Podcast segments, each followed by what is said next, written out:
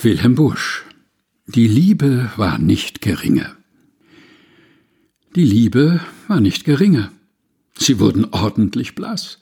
Sie sagten sich tausend Dinge und wussten noch immer was. Sie mussten sich lange quälen. Doch schließlich kam's dazu, dass sie sich konnten vermählen.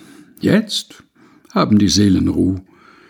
Bei eines Strumpfes Bereitung sitzt sie im Morgenhabit er liest in der Kölnischen Zeitung und teilt ihr das Nötige mit. Wilhelm Busch Die Liebe war nicht geringe. Gelesen von Helga Heinold.